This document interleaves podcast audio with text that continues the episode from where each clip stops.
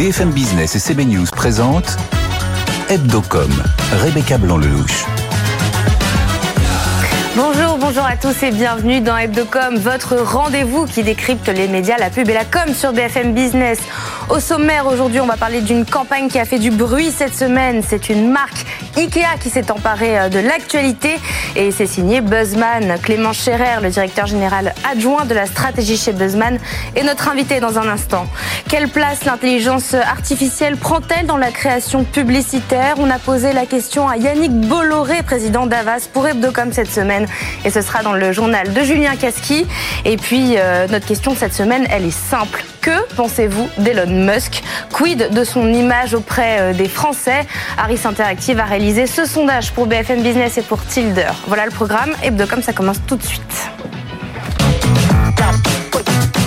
BFM Business, Hebdocom, l'invité média. Comme chaque semaine en plateau avec nous, Frédéric Roy, rédacteur en chef de CB News. Bonjour. Bonjour Rebecca. Euh, Aujourd'hui, on va parler casserole, le nouvel accessoire indispensable pour manifester contre la réforme des retraites. Alors pour ceux qui seraient passés à côté depuis plusieurs jours, de plus en plus de Français ont trouvé ce nouveau moyen pour manifester leur euh, mécontentement. Des concerts de casseroles ont été organisés dans de nombreuses villes. Les Français euh, frappent dessus pour faire du bruit et pour euh, accabler Emmanuel Macron. Mais ce qui nous intéresse, nous, dans Hebdocom aujourd'hui, ce sont les marques qui en ont profité, qui ont profité de cette colère des Français pour faire leur promo. Et le coup de com de la semaine, c'est euh, Ikea qui a lancé sa nouvelle pub pour ses casseroles pas chères euh, sur les réseaux avec un slogan à ce prix-là, ça peut faire du bruit. Campagne signée Buzzman. Euh, Clément Scherer, bonjour. Bonjour.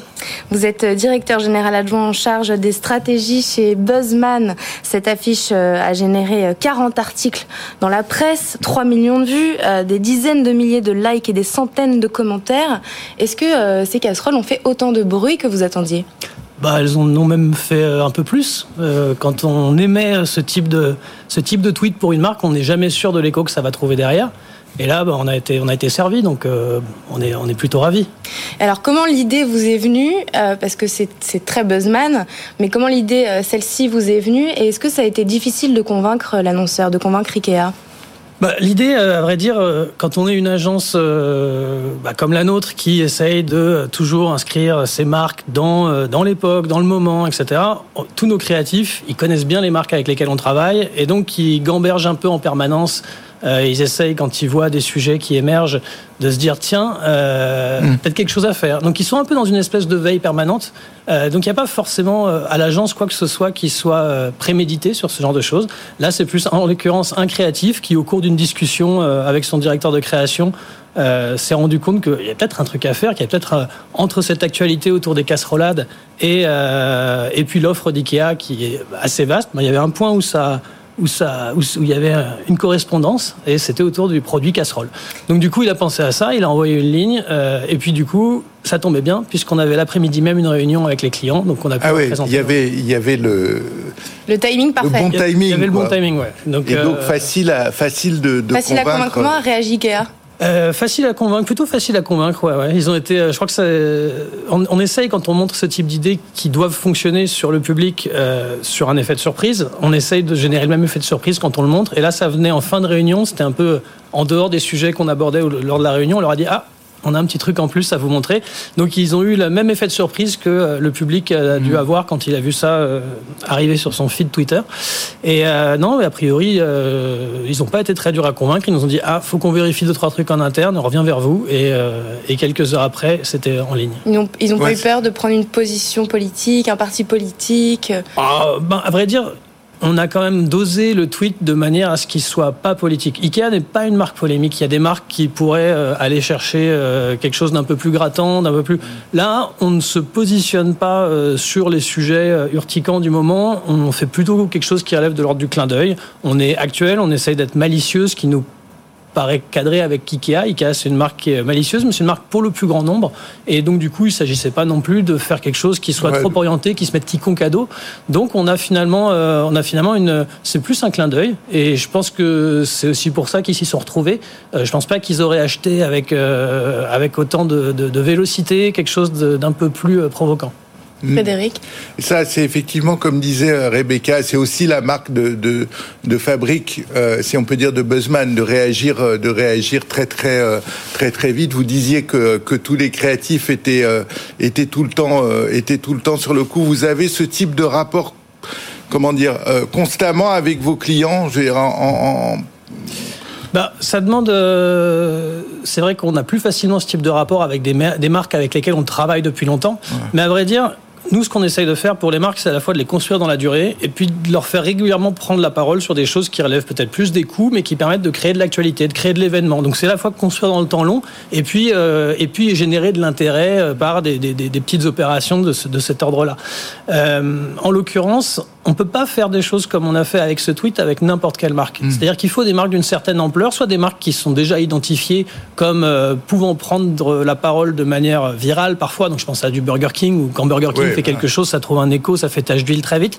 Euh, Ikea peut se permettre ça parce qu'Ikea, ils sont, c'est une grosse marque que tous les Français connaissent, dans laquelle, avec laquelle ils ont tous un, un rapport émotionnel certain, parce que tout le monde a un meuble Ikea chez soi. Enfin, il n'y a pas grand monde à qui ça n'arrive pas. Donc tout le monde a ce lien avec la marque, elle est très suivie sur ses réseaux, on arrive à générer ça.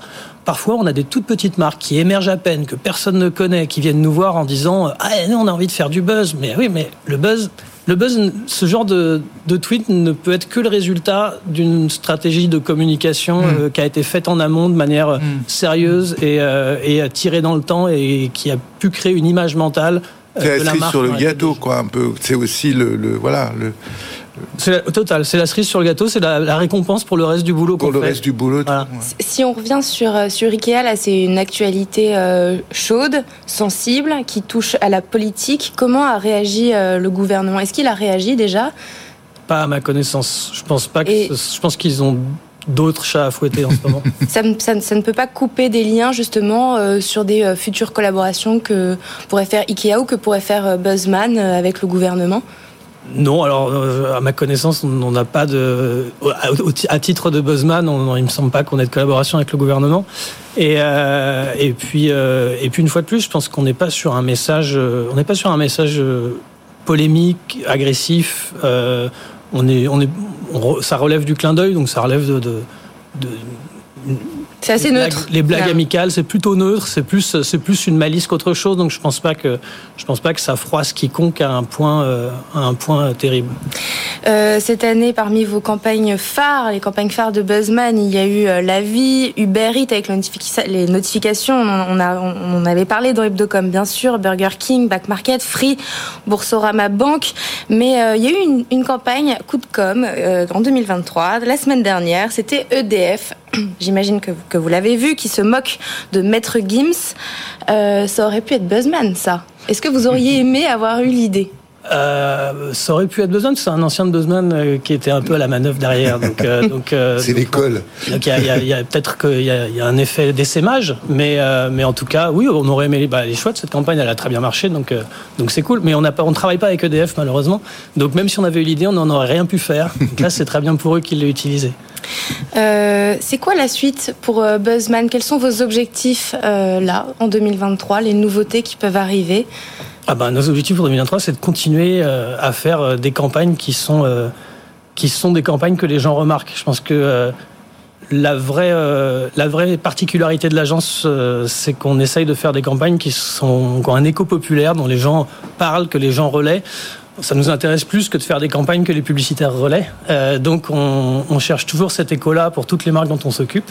Euh, donc on va, on va continuer comme ça. Et puis, euh, et puis avec de l'intelligence artificielle un jour peut-être ou pas? Peut-être s'il y a une idée derrière. S'il y a une idée, on mettra peut-être de l'intelligence artificielle. S'il y en a pas, on n'en mettra pas pour en mettre. On n'est pas c'est pas trop le vent de la maison de coller absolument aux tendances du moment pour le plaisir de coller aux tendances du moment. On essaye juste, euh, si on les utilise, c'est parce qu'on trouve que ça a une pertinence euh, par rapport à ce qu'on veut raconter. C'est pas prévu, mais vous n'êtes pas fermé. Ah non, on ne ferme rien, surtout pas. Pour euh, terminer cette interview, on accueille notre journaliste BFM Business Julien Casqui qui va vous faire un questionnaire, 10 questions en rafale de minutes et on va lancer un chrono quand vous êtes prêt. Ok. Vous êtes prêt? Je suis prêt. Et eh bien on peut envoyer le chrono. Allez, première question, Clément Scherer. La campagne que vous avez créée, dont vous êtes le plus fier Vaste question. Je suis très fier de tout ce qu'on a fait pour Boursorama Banque. je suis fier de tout, mais celle-là, elle, est peut-être plus importante que d'autres pour moi. La campagne Jean du Jardin.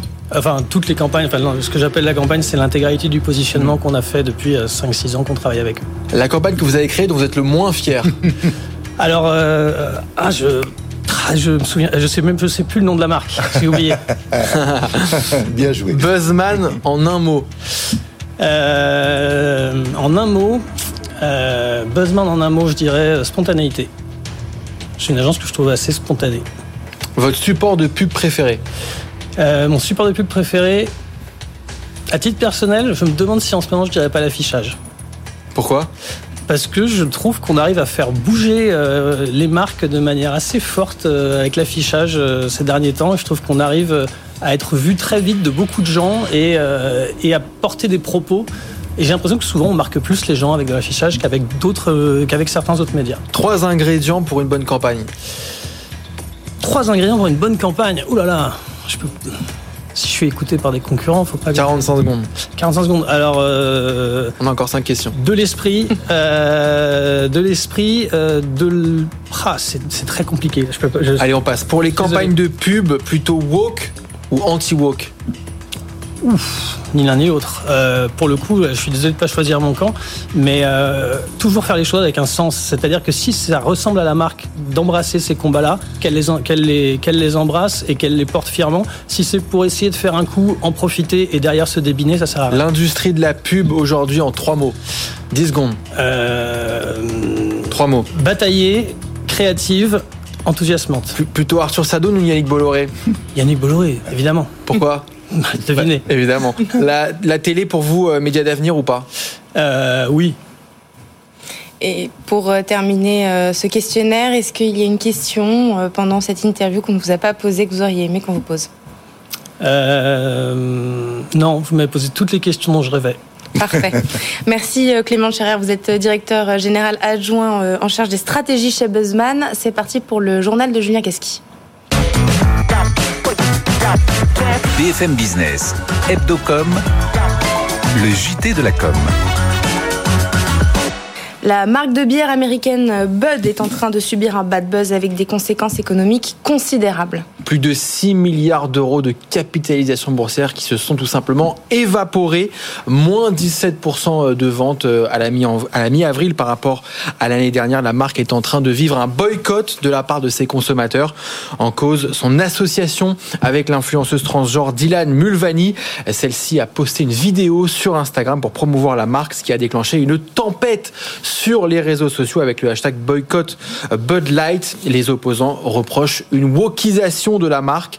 Bud est effectivement une marque très populaire auprès euh, des conservateurs américains. C'est notamment la bière du personnage du dessin animé Homer Simpson, loin de l'univers de l'influenceuse transgenre.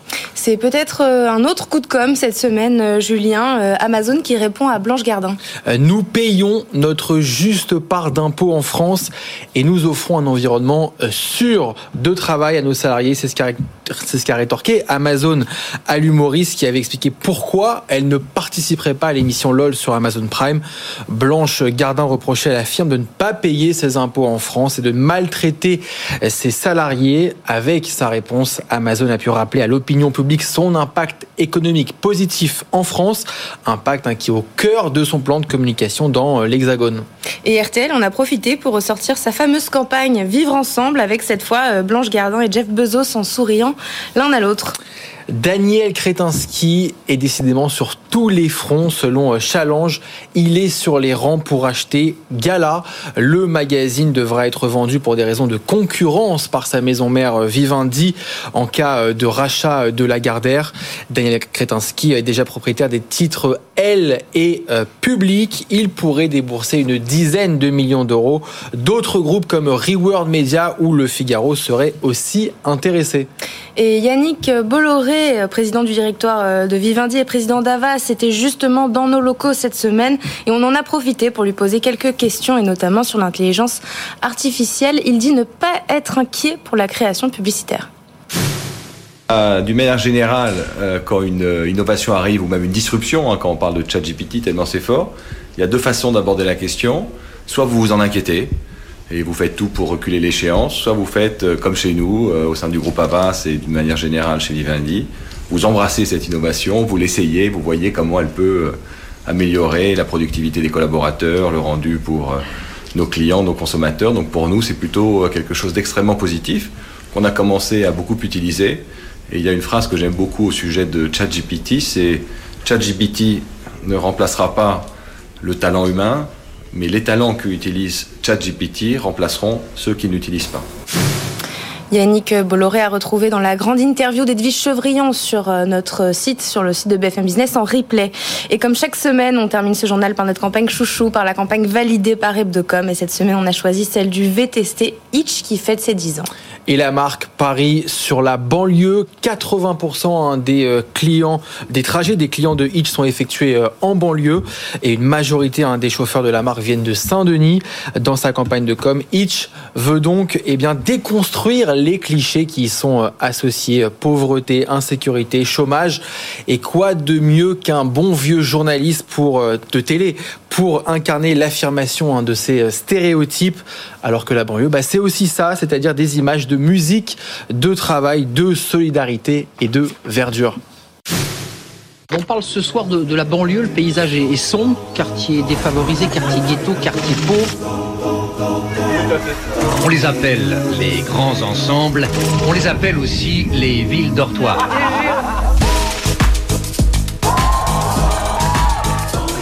Et à longueur de journée, puisqu'on ne travaille pas, on s'ennuie ferme. L'endroit idéal pour faire pousser la graine de violence avec la drogue en prix. Le moins qu'on puisse dire de ces grands ensembles, c'est qu'ils manquent d'âme.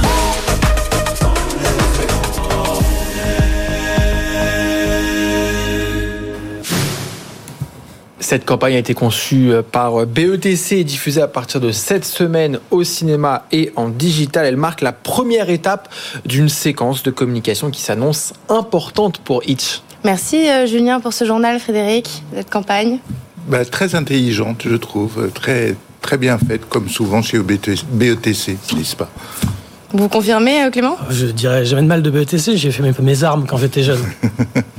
euh, bah, merci euh, d'avoir été avec nous encore. Merci Julien pour le journal. C'est parti pour le Focuscom. BFM Business, Hebdocom, le Focuscom. Tesla, SpaceX, intelligence artificielle. Cette semaine, on a voulu savoir ce que pensent réellement les Français de Elon Musk. Euh, quelle est son image en France Entrepreneur génie, savant fou, homme riche? Ces techniques de communication sont-elles réussies? Voici donc notre question de la semaine par Harris Interactive pour Hebdocom et pour Tilder. Avez-vous une bonne ou une mauvaise image d'Elon Musk? Réponse, les Français sont assez divisés. Environ un tiers d'entre eux déclarent en avoir une bonne opinion, un tiers une mauvaise. Quant au dernier tiers, ils ne le connaissent pas suffisamment pour se prononcer.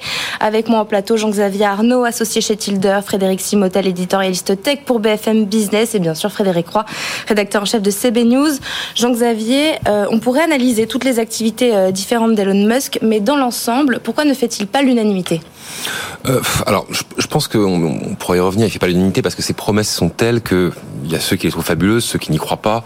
Euh, je pense que c'est euh, ça, c'est ce qui justifie. On passe d'un extrême à un autre. Exactement, les, les deux tiers euh, favorables, pas favorables. Moi, ce que je trouve intéressant également, c'est ce tiers qui, à titre personnel, m'a surpris, de Français qui considèrent ne pas assez connaître Elon Musk pour avoir un avis. Et, et en fait, si on y réfléchit deux secondes, c'est pas si logique que ça, puisqu'Elon Musk, si on met de côté Twitter, qui n'est pas une entreprise qu'il a créée, mais une entreprise qu'il a rachetée. Il y a un an tout pile d'ailleurs. Exactement. en fait, a créé des entreprises qui ne s'adressent pas aux consommateurs directs. Enfin, SpaceX, c'est des fusées. Neuralink euh, c'est le transhumanisme. Euh, il, a créé une start-up de, de Tesla. Il y a Tesla quand même. oui, mais Tesla, je pense que quand même, si on prend le grand public, c'est des voitures électriques très chères. Oui, on en parle beaucoup. Mais le nombre de Français qui ont une Tesla, je n'ai pas la part, mais on n'est quand même pas sur quelque chose de, colossal. Donc c'est pas complètement illogique finalement que que beaucoup de Français n'aient pas d'avis. Après, euh, ce qui est assez assez intéressant avec Elon Musk, c'est que les promesses qu'il fait sont assez exceptionnelles au sens où elles touche plus l'espèce humaine que les consommateurs. Euh, les promesses d'Elon Musk, finalement, c'est sauver la planète, c'est euh, vaincre la mort, c'est créer une conscience, une intelligence artificielle. Enfin, c'est des choses qui sont tout à fait sidérantes. Et je pense que dans ce qu'on on pourrait y revenir, mais dans ceux qui aussi ne croient pas à ces promesses d'Elon Musk, il y a une espèce de retour de boomerang justement. Euh, oui, il promet beaucoup, mais est-ce que c'est pas un savant fou qui sera incapable de délivrer? Frédéric Oui, d'accord avec moi- ça? oui, moi c'est le côté, pour ceux qui le connaissent moins bien, c'est le côté mauvaise opinion, je trouve, parce que globalement, on devrait avoir, et, et ce qu'on vient dire, euh, d'en dire à l'instant, d'en avoir qu'une bonne opinion lui. Il crée des boîtes euh, dans, les, dans des technologies du futur, il nous fait rêver avec euh, ses fusées.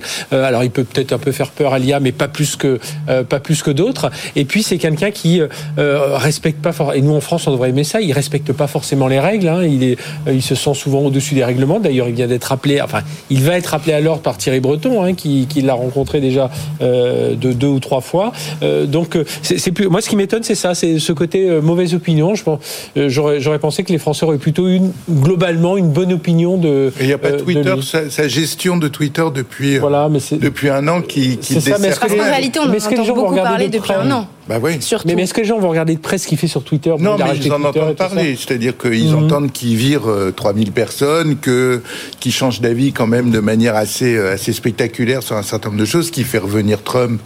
Euh, et, et des, et des gens douteux sur, Ouais. le, sur le réseau. Il peut-être enlève les badges de le- certification. Voilà, oui. Ah mais là on descend dans un, tirer. on descend dans un niveau de détail, je trouve, qui, qui m'étonne sur l'ensemble de la Et proposition. je, je pense que peut-être aussi sur la mauvaise opinion, et ça, ça nous ramène au sujet communication, il y a aussi une communication qui, pour un dirigeant, en France en tout cas, est extrêmement différente de ce qu'on a en tête. Un Jeff Bezos, par exemple, si on prend les, les, les grands, euh, les grands noms de la tech, au fond, a une communication de dirigeant très traditionnelle par rapport à ce que nous, on entend en France. Euh, Elon Musk, c'est une communication de rockstar. Il y a un- une- on est presque plus dans le Tony Stark pour ceux qui ont en tête Ouais, Iron Man c'est ça, ouais. que euh, dans le grand patron euh, à la française. Et je pense que euh, pour les pour l'opinion française, ça peut aussi être quelque chose de déstabilisant qui explique en partie ce, ce gros tiers de, de Français qui sont qui ont une mauvaise image de, de ce personnage clivant. Donc, Il y a une petite nuance dans le sondage sur laquelle je voudrais euh, qu'on s'attarde. Euh, Musk bénéficie d'un- d'une bien meilleure image auprès des hommes et des plus jeunes qu'auprès des femmes. 46% vs 28%. Pourquoi, Jean-Xavier? Bah, j'imagine en tout cas chez les hommes qu'il y a une peut-être une technophilie, on va dire, euh, qui est supérieure dans cette catégorie de la population, qui fait qu'en effet, euh, sur tout ce qui est du domaine de euh, du retour de la conquête spatiale et de différentes technologies, il y a un intérêt supérieur qui fait également qu'il y a une une opinion plus positive sur ces éléments qui, comme le disait Frédéric, font font normalement rêver rêver les gens. Je pense que la la conquête spatiale il y a quelques il y a- quelques décennies faisait rêver les gens. Là, on revient un petit peu là-dedans et c'est pas étonnant que que ce public-là euh, ait une opinion plus positive d'Elon Musk. Si on prend les jeunes je pense tout simplement qu'on est sur des sujets de modernité auxquels là aussi ils s'intéressent plus. Et quand on parlait tout à l'heure de Twitter, je pense que l'intérêt pour Twitter est surreprésenté dans la partie jeune de la population par rapport au reste de la population. Et donc là aussi, ça explique euh, cette euh, divergence dans l'opinion. Pour euh, terminer, un mot sur l'intelligence artificielle. Elon Musk était quand même à l'initiative de ce moratoire hein, qui voulait ralentir le développement euh, de l'intelligence Il, il il artificielle. s'est mais- il s'est ajouté derrière. Et dans la, et, et dans la foulée, il, il est revenu sur, sur sa décision et il a créé euh, sa start-up à lui. Bah, on est, on on dans toutes les contradictions hein, d'Elon Musk, puisque et au départ, c'est même lui qui est au lancement d'OpenAI, hein, qui est euh, le lancement de ChatGPT. Et puis à un moment, comme ça prend une, une direction euh, moins ouverte que ce qu'il aurait aimé, op- le Open d'OpenAI avec de la programmation ouverte et tout ça, lui, il s'en dégage, il s'en va. Euh, le moratoire, c'est des chercheurs qui l'ont mis, il s'est raccroché dessus. Et c'est vrai que euh, tro- 15 jours après, il dit non, mais finalement, moi, je suis en train de développer euh, ma, ma, euh, ma propre technologie. Alors, il était pour. En fait, faut- le moratoire, c'était pour freiner euh, le, le- le- la diffusion au grand public de ChatGPT. Ah, C'était pas pour freiner les chercheurs à les continuer, mais plutôt que d'avoir une version de ChatGPT qui sort tous les 15 C'est jours, tous les qu'il 3 semaines. qu'il puisse prendre de l'avance dans la course. Voilà, qui, qui reviennent un peu dans la course. Et puis, et puis quand même, il a parce qu'il faut pas oublier ce, ce, ce côté-là. euh, euh, Elon Musk, on peut, il y a le côté libertaire et tout ça, mais il voulait pas non plus que euh, cette intelligence artificielle, elle avance trop vite aussi pour que les gens fassent un peu n'importe quoi avec. Merci Frédéric Simotel, vous êtes éditorialiste tech pour BFM Business. Merci Jean-Xavier Arnaud, vous êtes associé chez Tilder. C'est parti pour la chronique de Frédéric Roy, la chronique de CB News. BFM Business, Hebdocom, la chronique média. Frédéric, on poursuit sur le même sujet, on parle d'IA dans la pub. Oui, absolument. Impossible d'éviter ce sujet à la mode, bien sûr. Dans toutes les agences, chez tous les annonceurs, tout le monde se pose la question de savoir euh, ce qu'on peut faire avec cette intelligence artificielle qui promet de changer le monde. On s'en sert pour faire des présentations aux clients, pour tester des idées, pour gagner un peu de temps. Et puis, il y a la tentation de demander à ces sous- outils de générer des images, des campagnes. C'est ce qu'a fait la marque de sous-vêtements Undies euh, avec euh, l'agence indépendante Cowboys. Ils s'agit d'une campagne d'affichage pour des maillots de bain. Euh, oui, c'est euh, bientôt la saison. On n'a pas l'impression, mais je vous rassure, on voulait pouvoir en mettre. Dont les visuels ont été euh, réalisés avec Midjourney et Stable Diffusion, qui sont les deux outils, deux des outils les plus populaires du moment. Et alors, qu'est-ce que l'IA a apporté de plus à cette campagne? Eh ben de faire parler d'elle parce que s'ils avaient fait des photos, on serait pas là en train de vous, de vous en d'en parler. Euh, c'est aussi un point de vue économique euh, et peut-être technique. Prendre des maillots de bain sous l'eau euh, en photo est un peu plus euh, compliqué que de le faire euh, naturellement. Et euh, bien sûr, un prompt bien écrit, bah, ça coûte moins cher que beaucoup d'essais. Un photographe, des voyages, des mannequins, euh, une piscine, etc. Pas mal. Et pourtant, vous avez aussi un contre-exemple à Oui. partager. Celui de la Croix-Rouge française et de son agence Ogilvy, euh, qui montre des images qui pourraient avoir été générées par une IA, tous les sont, la couleur, la lumière, sauf que cette gamine sur un vélo d'enfant dans un paysage de guerre ou ce SDF dormant malaisément sur un banc euh, de métro euh, rouge éclatant ou cet homme photographié devant un immeuble en ruine sont des images bien réelles. D'ailleurs, c'est ce que l'affiche confirme en signant. Malheureusement, ces images n'ont pas été générées par une intelligence artificielle. Une superbe manière de nous mettre face à nos contradictions, celle d'un monde où l'intelligence artificielle côtoie une dureté bien réelle. Merci Frédéric Roy, merci à tous de nous avoir suivis. Rendez-vous la semaine prochaine, même heure, même endroit, mais surtout sur toutes nos plateformes et sur nos réseaux sociaux. Très bon week-end sur BFM Business. Hebdocom sur BFM Business.